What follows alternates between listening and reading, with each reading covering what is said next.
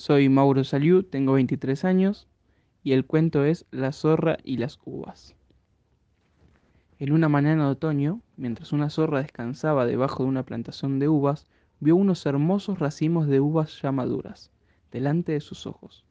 Deseosa de comer algo refrescante y distinto de lo que estaba acostumbrada, la zorra se levantó, se remangó y se puso manos a la obra para comer las uvas.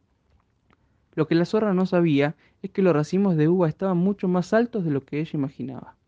Entonces buscó un medio para alcanzarlos. Saltó, saltó, pero sus dedos no conseguían ni tocarlos. Había muchas uvas, pero la zorra no podía alcanzarlas. Tomó carrera y saltó otra vez, pero el salto quedó corto. Aún así, la zorra no se dio por vencida. Tomó carrera otra vez y volvió a saltar y nada. Las uvas parecían estar cada vez más altas y lejanas.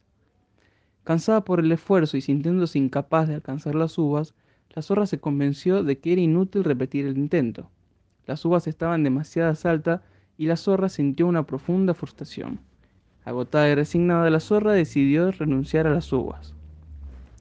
Cuando la zorra se disponía a regresar al bosque, se dio cuenta de que un pájaro que volaba por allí había observado toda la cena y se sintió avergonzada. Creyendo que había hecho un papel ridículo para conseguir alcanzar las uvas, la zorra se dirigió al pájaro y le dijo, Yo habría conseguido alcanzar las uvas si hubieran estado maduras. Me equivoqué al principio pensando que estaban maduras, pero cuando me di cuenta de que estaban aún verdes, preferí desistir de alcanzarlas. Las uvas verdes no son un buen alimento para el paladar tan refinado como el mío. Y así fue.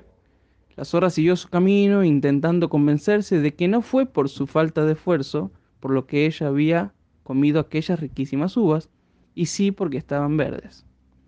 La moraleja es, es que si hay algo que de verdad te interesa, no desistas, esfuérzate y persevera hasta conseguirlo.